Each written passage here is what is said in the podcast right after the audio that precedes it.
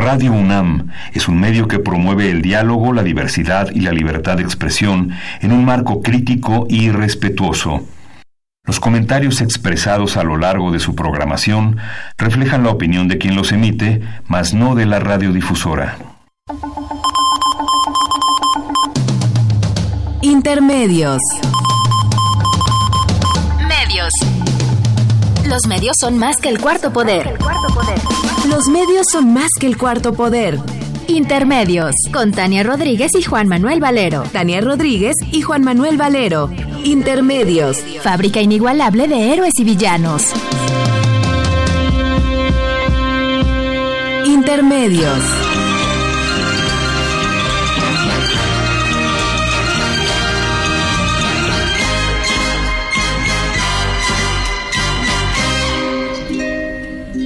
Qué triste fue decirnos adiós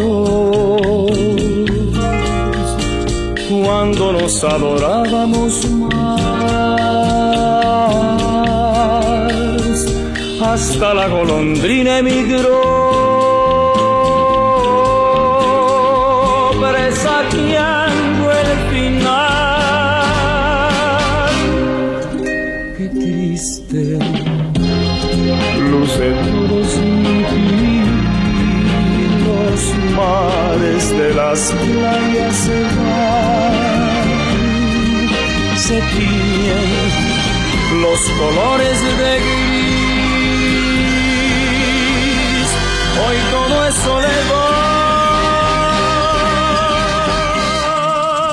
Bienvenidos a Intermedios, hoy jueves 3 de octubre del 2019. Los saludamos Tania Rodríguez. Y Juan Manuel Valero, hoy con más gusto de estar aquí en Radio UNAM.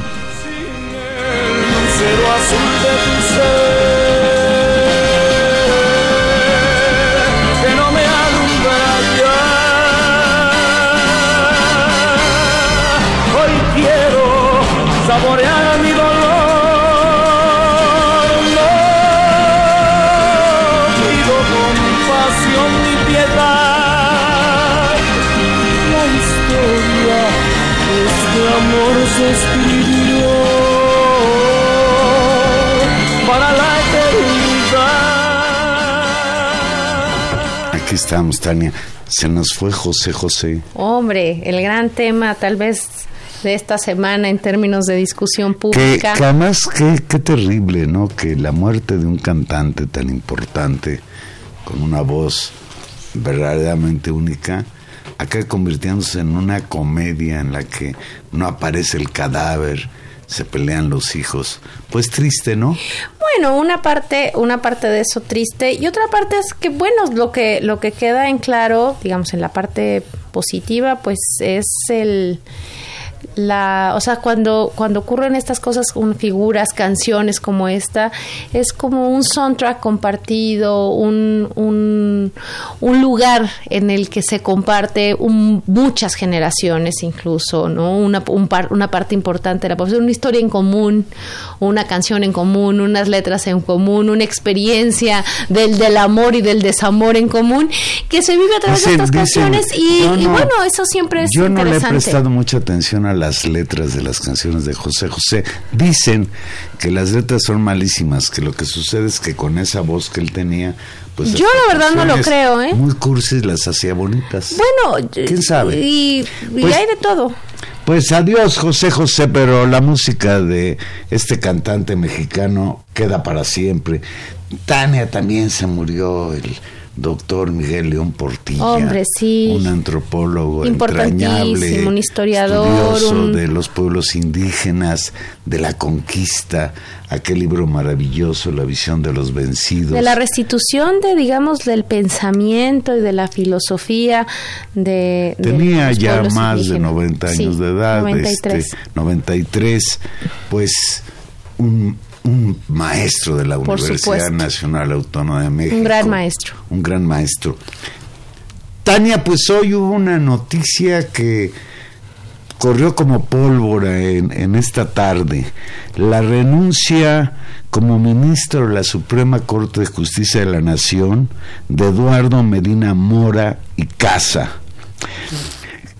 se dice que le presentó su renuncia al ministro presidente de la Suprema Corte, a Arturo Saldívar, pero hasta ahora la Secretaría, perdón, la, la Suprema Corte de Justicia de la Nación no ha confirmado la información. Hay que aclarar que él presenta su renuncia, pero no renuncia hasta que el presidente de la República, en este caso López Obrador, se la acepta. Y cuando pues, hablamos de la renuncia como ministro de la Suprema Corte de Justicia de la Nación de un personaje de las características de Eduardo Medina Mora, pues podemos afirmar que cae un pez gordo. Eduardo Medina Mora fue eh, empleado de Televisa en la parte jurídica de esta empresa, en el sexenio de Vicente Fox entró al, al gobierno, fue secretario de Seguridad Pública, responsable del operativo de Atenco, que tú recordarás, Tania, lo que representó esa represión. Eh, después, Medina Mora, pues, se encumbró, digamos, políticamente en el sexenio de Felipe Calderón, que lo nombra Procurador General de la República y pues será Medina Mora el que acompañará a Felipe Calderón en esta aventura de la guerra contra el narcotráfico. Triste aventura, por cierto, recordarás, Tania, dos episodios en los que participa directamente Medina Mora, el Michoacanazo, aquel operativo en que detuvieron a una serie de presidentes municipales de Michoacán acusándolos de nexos con el narcotráfico y finalmente ese operativo fracasó porque no pudieron probar los dichos del procurador Medina Mora. Otra cosa escandalosa en la que él participa en aquella relación que había con Estados Unidos, el, el operativo Mérida, o cómo se llamaba la... Sí. Sí. El Plan Mérida. El Plan Mérida. Eh, aquel operativo rápido y furioso que consistía en que Estados Unidos invadiría de armas México, las pondría en manos de los narcotraficantes mexicanos para que las armas nos los llevaran a detener a los capos del narcotráfico. Y ese operativo rápido y furioso, aprobado por el gobierno de Felipe Calderón, pues se convirtió en uno de los elementos importantísimos del aumento de la violencia, las matanzas en nuestro país. Pues sí, Juan Manuel, un personaje eh, con toda esta historia que tú mencionas, que fue designado ministro de la Corte en medio de una impugnación grande de amplios sectores de la sociedad, justamente por los conflictos de interés que se prejuzgaban que existían de este personaje y que hoy presenta una renuncia. Quiero señalar que no se ha hecho pública con todo detalle las razones y hay filtraciones, pero debo decir que hay un tuit de Notimex, es decir, de la agencia del Estado mexicano, en la que dice renuncia Eduardo Medina Mora al cargo de ministro de la Suprema Corte de Justicia y lo que dice un punto y coma, continúa, es investigado por la Unidad de Inteligencia Financiera de la Secretaría de Hacienda por recibir transferencias que no corresponden con su declaración patrimonial. Y estas transferencias... Y, no es cualquier cosa, sino no es cualquier medio. Eso, ya esto pues casi hace oficial el hecho. Eh, en la, en, en la tarde lo que se empezó a filtrar en las redes sociales, en los noticiarios, yo vine escuchando alguno de ellos, pues es efectivamente esto que tú señalas, que Medina Mora está siendo investigado por transferencias millonarias. Recordar que Medina Mora, como empresario, fue beneficiario de contratos tanto en el sexenio de Felipe Calderón como en el de Peña Nieto, y que en Gran Bretaña, de donde por cierto eh, Calderón lo nombró embajador en Gran Bretaña después de ser procurador, no quedó muy claro si para protegerlo o para exiliarlo. Eh, después, inopinadamente, cuando llega Peña Nieto al poder, es nombrado embajador en los Estados Unidos con lo que representa esa, esa designación. Y después Enrique Peña Nieto, no digamos que lo nombra porque no puede nombrarlo, pero digamos que lo impone, lo propone y lo impone como ministro de la Suprema Corte de Justicia de la Nación y de inmediato, Tania, le paga Medina Mora. Le da un amparo a el exgobernador de Chihuahua, este señor Duarte, César Duarte, y al propio presidente de la República, para que no sean investigados en la operación Zafiro, aquella que ha denunciado el gobierno de Chihuahua, en la que pues se habla de transferencias millonarias de el gobierno de Chihuahua hacia las campañas presidenciales, hacia las campañas del PRI en general, no solo las presidenciales. Bueno, es un hecho, es un hecho, Juan Manuel, eh, tremendo esta renuncia, no es una, una, una práctica habitual que los ministros... No, es algo rarísimo. Es algo rarísimo. Porque además, fíjate que le faltaban algo así como 15 años. No, claro. Era casi un puesto este vitalicio. Bueno, es, eso es una corta. Y la, la otro elemento, Era de 20 años. Claro. La otra cosa es eh, hay que recordar que eh, acabamos de vivir un proceso de reemplazo de dos vacantes que se nombraron ya en medio de este cuarto de esta este cuarto gobierno eh, de la cuarta transformación de este nuevo gobierno eh, y que no necesariamente fueron muy aplaudidas y fueron bastante impugnadas por los mecanismos de selección y los perfiles y las presentaciones. Recordaremos aquí esas presentaciones muy lastimosas de algunos de los candidatos y que no fue tan claro eso. Ahora, con la renuncia, se abre el espacio de nueva cuenta, es decir, a que eh, el presidente vuelva a presentar si se siguen ateniendo al mecanismo. No, tiene que, la ley así lo dice. Bueno. El presidente presenta una terna a la Cámara de Senadores. Y los senadores deciden. Tienen un mes para nombrar al nuevo. Claro, eh, pero a lo que voy es. Pero se requiere las dos terceras partes ¿Y qué sucede? Que si al cabo de un mes las dos terceras partes del Senado no se ponen de acuerdo para elegir al sustituto de este señor, entonces el que lo nombra es el presidente de la República, con todas las implicaciones que esto tiene. No, bueno, hay que recordar también que este señor Medina Mora, pues fue uno de los que más se confrontó con López Obrador fue uno de los enemigos acérrimos del llamado de López Obrador a los ministros a la austeridad, a bajarse los salarios, etcétera. O sea que sí hay, para decirlo rápido, pues una situación de confrontación entre ese ministro y el presidente de la República. Iría más lejos. Cuando fue nombrado Medina Mora ministro, en el interior de la Corte, los ministros, sin atreverse a decirlo abiertamente, no les pareció muy grata la participación porque no tienen ni perfil. Lo que hizo 20 años en la administración pública, pues lo hizo de policía. Y lo hizo de policía en dos sexenios marcados por la violencia y la corrupción, Tania. Claro. Ahora, esa, esa, digamos, es la historia de un personaje que cae en medio de las presiones políticas, claramente, ¿no? De responsabilidad, de conflictos de interés y eh, que se vienen acumulando. Y si es verdad lo que dice Notemex, que pasa por la presencia y la influencia de la investigación en términos de transferencias de recursos, pues es gravísimo. Pues, Ahora, el tema muy interesante es que de, pues muy rápidamente, en este, muy al inicio del gobierno, es decir, con menos de un año, el presidente ha logrado colocar tres espacios de, en la Suprema Corte, que es eh, una de las cosas más difíciles, ¿no? Que a veces pueden ocurrir.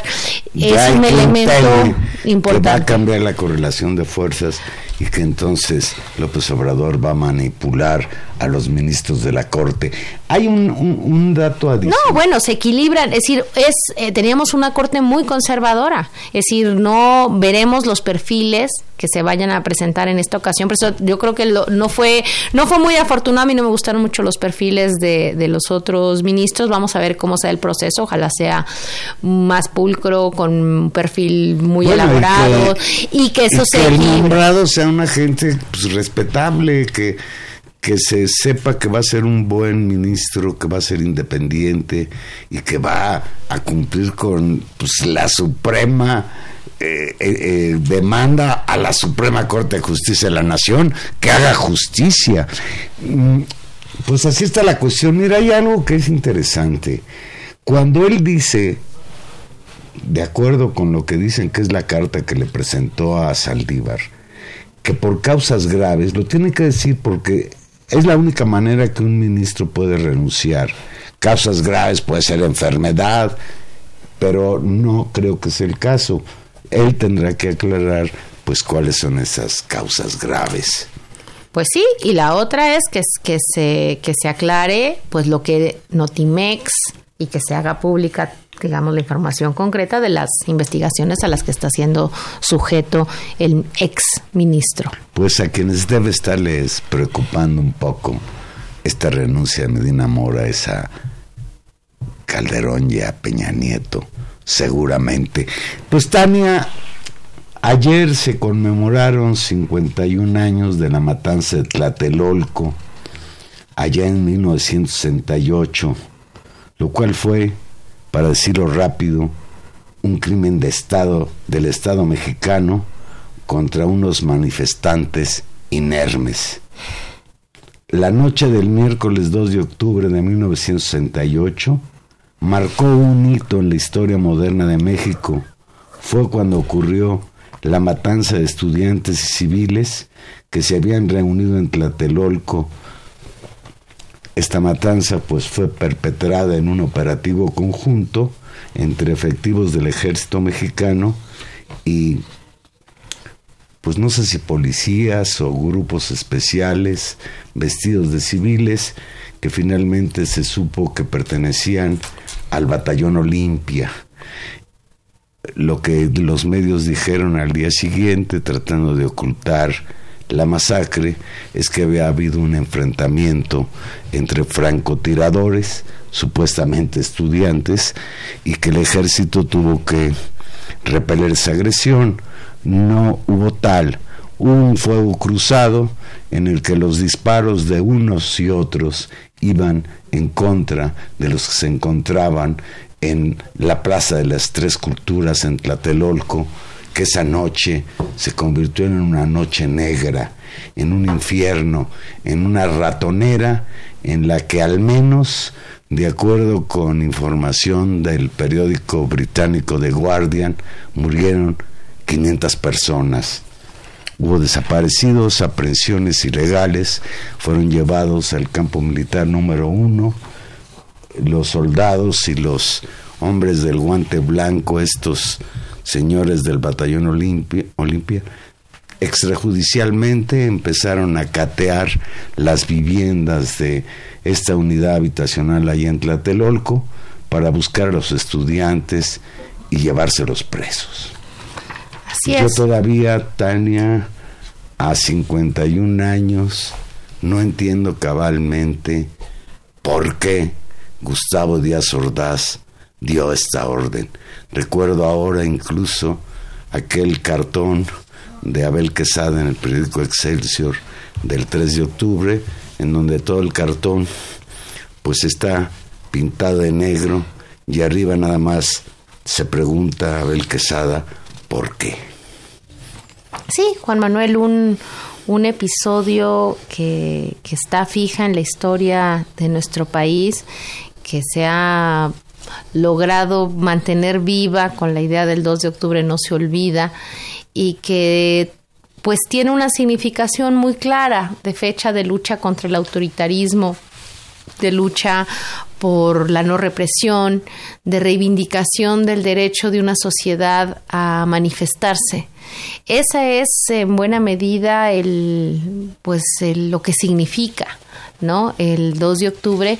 Y me parece que en este episodio de su momento 51 de remembranza y de la movilización es muy evidente el cómo este imaginario en esta nueva situación adquiere nuevas, nuevos significados y ratifica algunos de sus reivindicaciones históricas. Creo que ahí hay un elemento muy importante y me parece también em, en cierta medida un poco lastimoso que esta importante manifestación se haya convertido, particularmente la de ayer, en una discusión entre eh, si va a haber eh, actos vandálicos o no, y que buena parte del foco de la reflexión y de la atención pública hubiera estado centrada en Los encapuchados robándole las, las candilejas a la conmemoración propiamente dicha. Pues sí, ayer hubo una manifestación, como cada año se realiza, que partió de la Plaza de las Tres Culturas para llegar al Zócalo Capitalino, donde justo a las seis, diez de la tarde, hora en que aquel helicóptero lanzó aquella bengala, que fue la señal de empiecen a disparar contra la multitud, a los soldados y a los del grupo del Batallón Olimpia, pues siempre se ha conmemorado con ese minuto de silencio. 51 años después, por fin hay condiciones para cambiar el país, pero nada ha cambiado aún. Para conseguir un nuevo modelo nacional se requiere la organización ciudadana.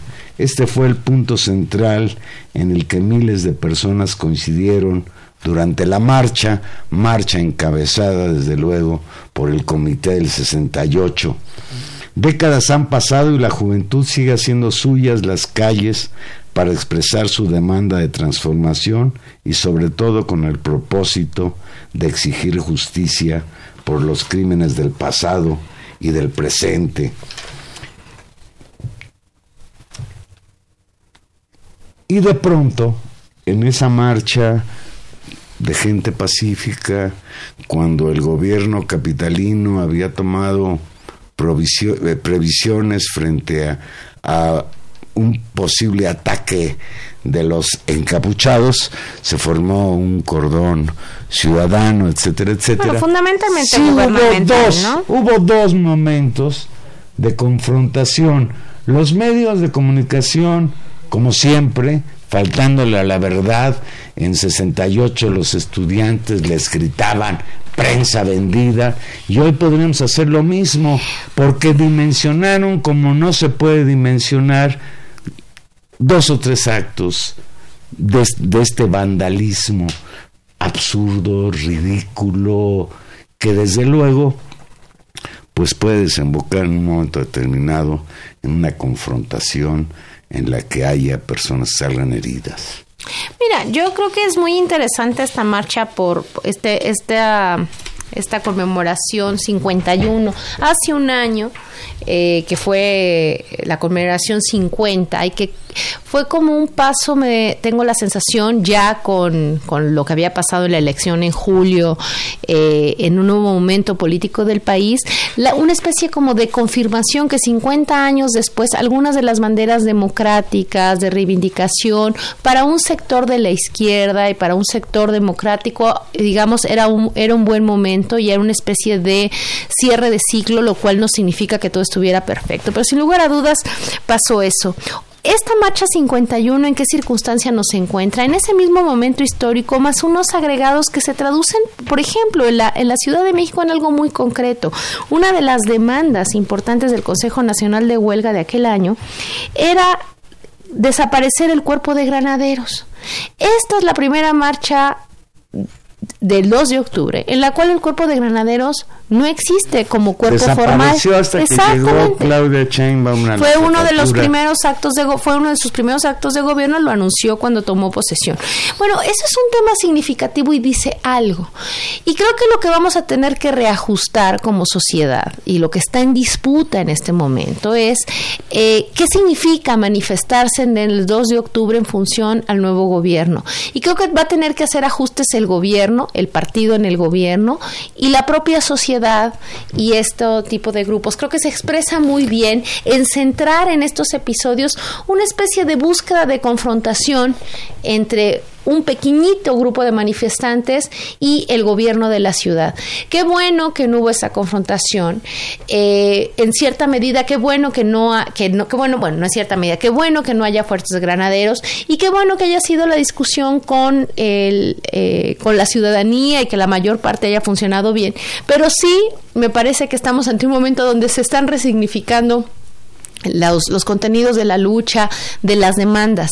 Es decir, ¿qué significa? ¿Cuáles son las nuevas demandas de reivindicación, efectivamente, por ejemplo, de lucha contra el autoritarismo, que era un elemento central de este movimiento? ¿Y qué queda para los movimientos sociales de repensar sus actuaciones y sus repertorios de acción y la tolerancia o no tolerancia que en estas coyunturas, con este gobierno sin represión, hay para este tipo de actos, digamos, de acción directa. Creo que esas son las preguntas que quedan y será un debate que pues tendremos que, que enfrentar con madurez e inteligencia.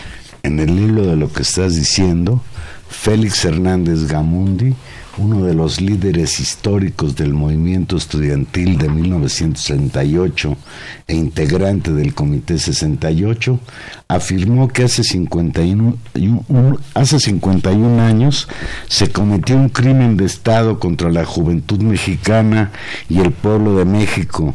Desde ese momento se ha luchado por cambios en el país. Hoy hay condiciones para transformarlo pero nada ha cambiado aún.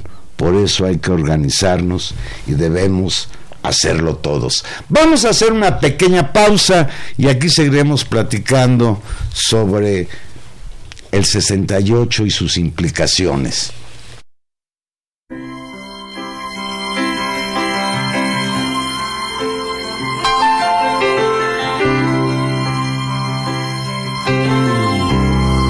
Ya lo pasado, pasado,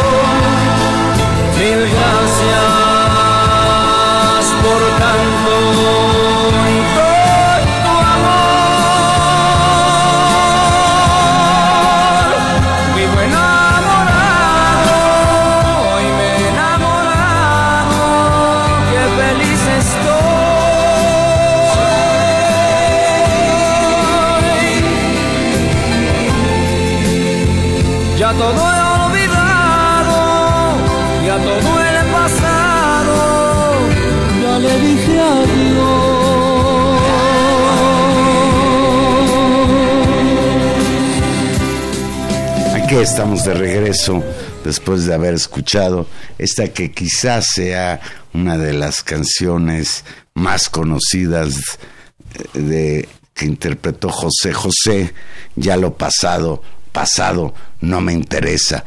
Bien, tenemos en la línea telefónica, nos da muchísimo gusto estar con él, al doctor Alejandro Álvarez Béjar. Alejandro, buenas noches. Buenas noches, Juan Manuel, ¿cómo están? Buenas noches, Tania. no te escucho bien. Este, a ver. Ah, ahora sí ya. Bueno. Sí, pues Alejandro, antes de entrar en materia, te quiero decir que te has convertido en el padrino de los 16 años de intermedios. Hoy cumplimos 16 años al aire. Ah, felicidades. Se dice rápido, pero pues son muchos años. Ya nos estamos haciendo viejos, Tania y yo. Los, los esfuerzos sostenidos son los más importantes. Pues Alejandro, 51 años después, 2 de octubre no se olvida. Te pregunto, ¿las demandas de los estudiantes del 68 todavía son una asignatura pendiente en nuestros días? Bueno, este, eh, a ver, ahí en la, la, parte concreta de lo del pliego petitorio, de los seis puntos, este, pues tal vez la disolución del cuerpo de granaderos sea una de las cuestiones que el actual gobierno llegó y, instrumentó. Este, la libertad de los presos políticos, la supresión de los artículos 145 y 145 bis, en realidad, este, pues tenemos unas figuras este, distintas ahora. Entonces, digamos que el pliego no tal como estaba no no tendría ahora este manera de articularse. Pero hay un punto que nosotros hemos insistido como comité 68 pro libertades democráticas que es el fundamental que es este una investigación exhaustiva este seria responsable y un deslinde de responsabilidades para castigar a los culpables de la represión. Eh, no nos olvidemos de que, al igual que en el asunto de Ayotzinapa, que se, se, se promovió una disque verdad histórica, también en el 68 se quiso hacer valer la como verdad histórica que el ejército había sido atacado, que entre los estudiantes había este columnas armadas que estaban encargadas de agredir y que se trataba de un movimiento violento que buscaba impedir los Juegos Olímpicos. Entonces, digamos que que esa verdad se derrumbó estrepitosamente a lo largo de los años y lo que ha salido pues es este asunto de configuración de responsabilidades penales de gente del Estado Mayor Presidencial, de gente de la Secretaría de Gobernación, de gente de la Secretaría de Defensa, de la propia Procuraduría. Y lo que hemos planteado es la exigencia de acabar con la impunidad. El argumento sobre el que nos basamos es que no puede el país cerrar la herida porque la herida sigue abierta si no hay castigo a los responsables intelectuales y directos. Algunos han muerto, como ya también han muerto muchos compañeros que nos acompañaron en el movimiento sobre todo muchos de los dirigentes. Pero... Raúl Álvarez Garín, ahora lo recuerdo. Bueno, Raúl Álvarez Garín, Roberto Escudero, este, hay una, una cantidad de gente, este, Luis González de Alba, de los representantes que estudiantiles que estaban en el Consejo Nacional de Huelga. Y, Cabeza de vaca este Tomás Cervantes Cabeza de Vaca, Eduardo Valle el Búho, en fin, muchos. eh, pero el asunto es entonces que eh, ayer en el discurso en el Zócalo, Félix eh, Hernández Gamundi dijo, tenemos una vieja demanda que es acabar con la impunidad y tenemos nuevas demandas porque estamos incorporando pues estos agravios que, que se han cometido contra este, los estudiantes, contra este, las organizaciones sociales, eh, contra los pueblos originarios y este, nosotros estamos eh, apoyando este, este, el esclarecimiento de estas de estas nuevas este, agresiones y este, llamamos la atención sobre que tenemos que evitar a toda costa la repetición de masacres que desafortunadamente se han presentado en condiciones oscuras, las desapariciones forzadas, este, las ejecuciones extrajudiciales son materia viva que muestra que eh, la podredumbre en el poder judicial es uno de los graves este, pendientes, de los grandes pendientes eh, en la transformación democrática del país. Así que este muchas de las de las cuestiones del pliego concreto probablemente dejaron de tener eh, actualidad, pero el espíritu de defensa de las libertades democráticas que encabezó el movimiento sigue vigente porque tenemos una cantidad de pendientes muy grandes todavía. Buenas noches, Alejandro. Te saluda Tania Rodríguez. Hola Tania, ¿cómo estás? Bien, un gusto. Contenta de escucharte. Gracias, gracias. Yo también. Cercano, cercano al, al, 2 de octubre siempre es un gusto hacer este este balance, lo que tú dices de, de las banderas democráticas y el tema de la justicia y la impunidad, no, sobre todo en, en, crímenes que tienen que ver con hechos políticos.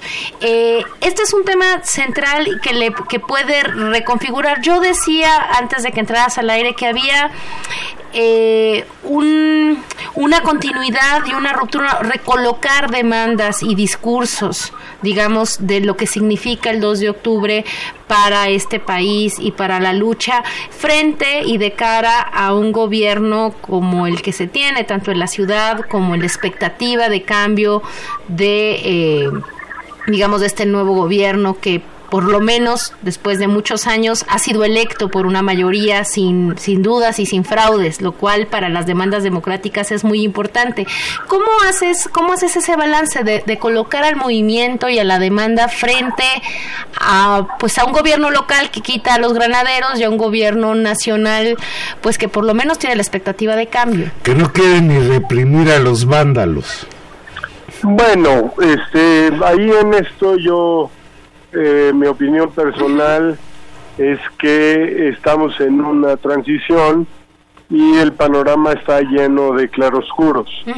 Hay cuestiones que se han hecho que son muy encomiables, que se reconocen, que son muy importantes, pero por ejemplo, nosotros hemos planteado que se retomen los juicios de eh, Luis Cheverría y de los otros este, consignados entre los cuales había personajes ligados al Estado Mayor Presidencial y de, aquel entonces y este la demanda de, de recuperar una fiscalía que atienda y dé seguimiento a este a estos procesos está digamos sin atención. Entonces por un lado nosotros reconocemos que es muy importante que el gobierno de la ciudad esté preocupado por la seguridad de los manifestantes, etcétera, pero por el otro lado decimos para las demandas de fondo el gobierno de la República no no está totalmente eh, atendiendo. Claro. Eh, nosotros creemos que la situación de eh, cómo conectar este la lucha de aquel entonces con las luchas actuales, pues sosteniendo con firmeza la bandera que tenemos levantada desde hace 51 años. Es decir, no soltarla, este, hacer este reclamo porque eh, la impunidad anida entre los poderosos. Y este, esto lo podemos ver, hay muchos ejemplos por muchos lados y por eso nosotros insistimos en que hay que resolver estos agravios del pasado para poder tener una sociedad que sane, este, no nada más planteando el asunto de que este, todos tendremos capacidad de perdonar, sino que la sociedad tiene procedimientos para castigar. Claro. Y eso es un asunto tremendamente importante. Muy claro, Alejandro.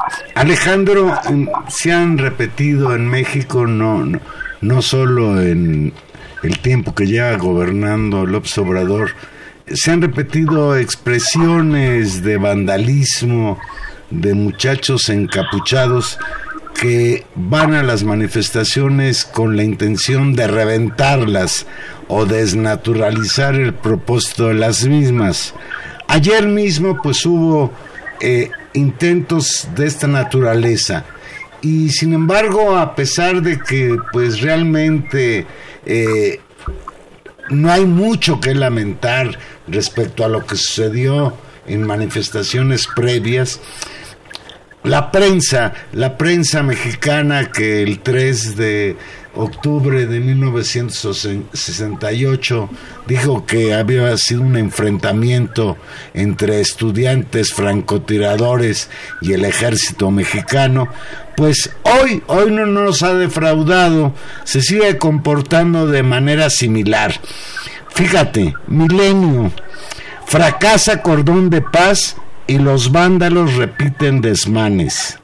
La prensa no los pueden parar, vándalos rompen el cinturón de seguridad. Ovaciones, vándalos rompen cinturón.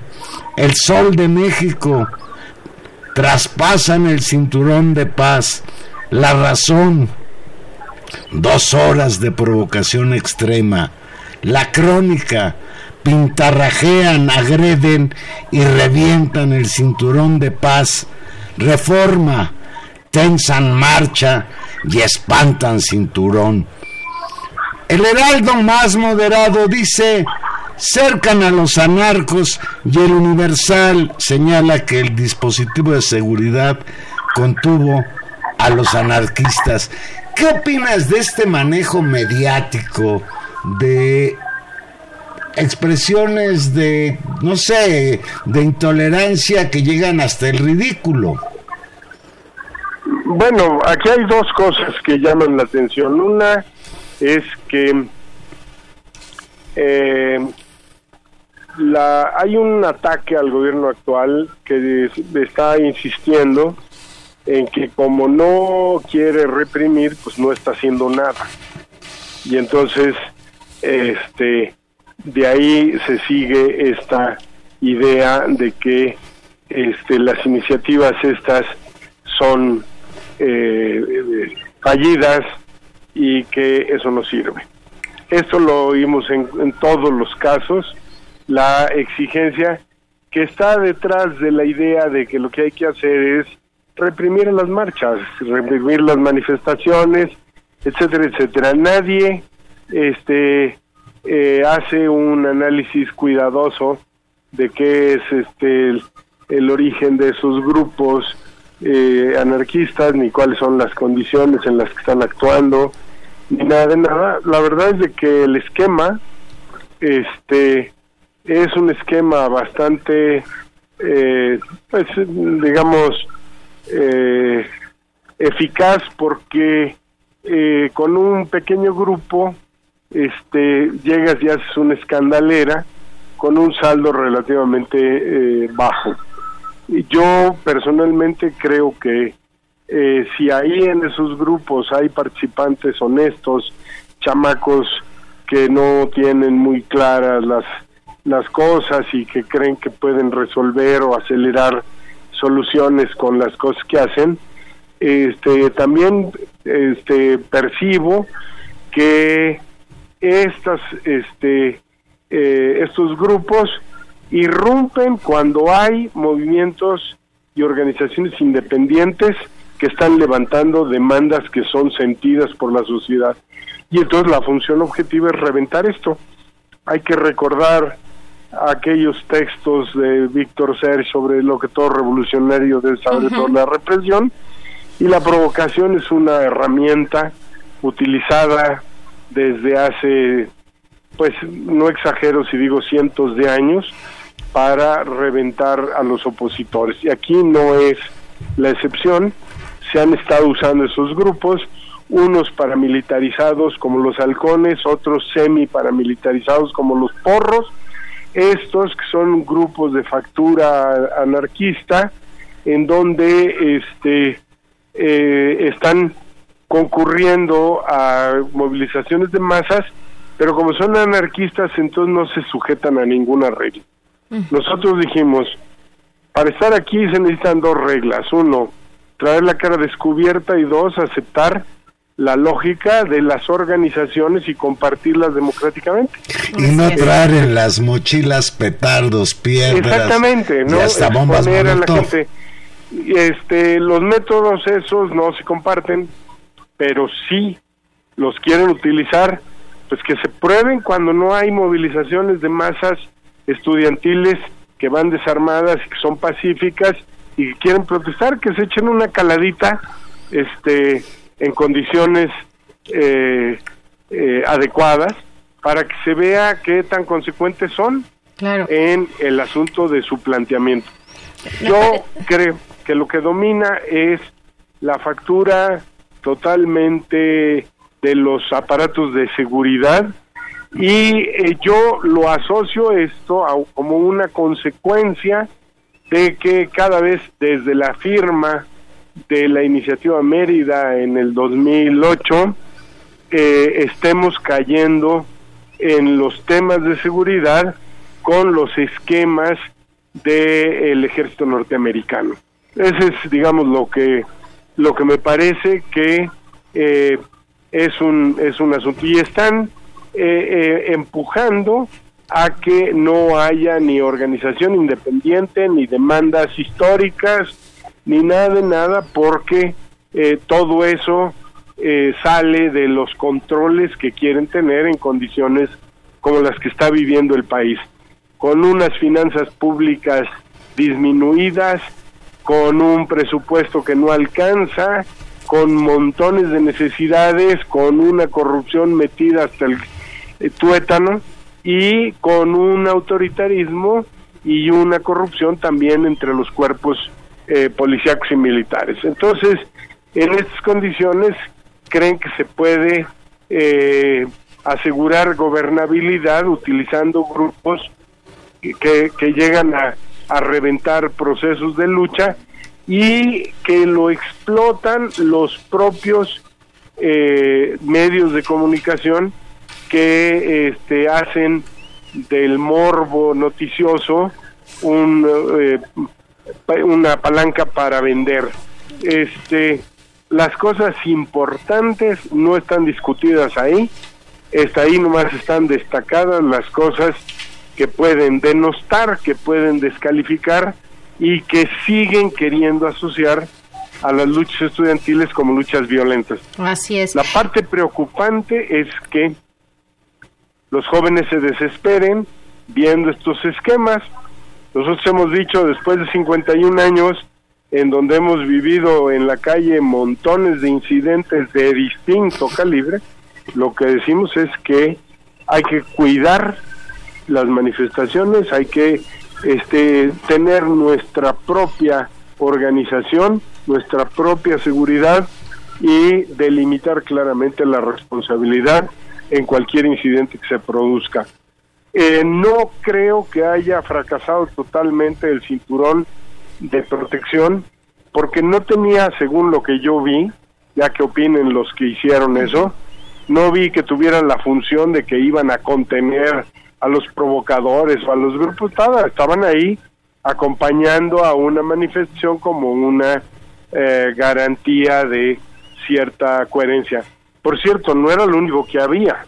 Había este policía, este, había eh, eh, camiones, patrullas, etcétera, en, el perímetro de dentro y fuera de la parte cercana al primer cuadro de la ciudad. Entonces no no es este no no creo yo que este el, el, el registro que tenga que hacerse es de que eh, fue una experiencia fallida. Sí. He oído muchas críticas, se dice que llevaron a los trabajadores este pues a la fuerza o si no a la fuerza encubierta de que o te presentas o la vas a pasar mal pero la, la idea en general yo creo que arrojó un saldo este para nosotros eh, en el en el meeting uno de los coordinadores de de el templete insistía en que la prensa no anduviera correteando a los que querían armar desmadre ya en el Zócalo, porque lo importante era lo que se estaba diciendo en los discursos. Y, y veíamos a los camarógrafos corriendo de un lado a otro para agarrar a cualquier orate que, que hiciera que agarrara patadas un poste de Oye, a propósito de esos de esos orates, tengo entendido que ayer detuvieron algunos eh, policías que iban de civiles. A mí lo que me preocupa es que los detienen y luego los sueltan. Los deberán de detener. Desde luego han cometido delitos por los cuales tendrían que encarcelarlos. Y creo que lo más importante, Alejandro, es que les pregunten, pues, de parte de quién, porque hay veces que se ven muy organizados como grupos que actúan realmente con una coordinación. Por supuesto, se ven muy organizados, etcétera.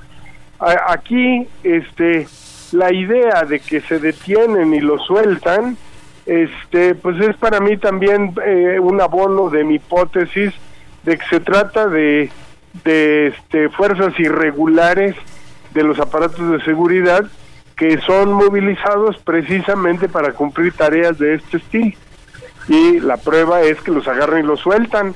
Cuando no sueltan a nadie, entonces es que este la cosa es de otro de otro estilo. Así que yo creo que esto este ni va a, a acabar con la celebración del 2 de octubre, ni va a acabar con las marchas y es una muestra de que este cuando hay movilizaciones importantes independientes las quieren reventar, entonces meten eh, este, este, tipo de, de ingredientes que confunden a la opinión y ya lo vimos en la manifestación de mujeres, lo vimos en, la manifestación de la de la por los 43, ahora en lo del del 2 de octubre es un esquema que está diseñado para desgastar, confundir y opacar el sentido este, básico de la lucha y este, esconderlo detrás de una cortina de humo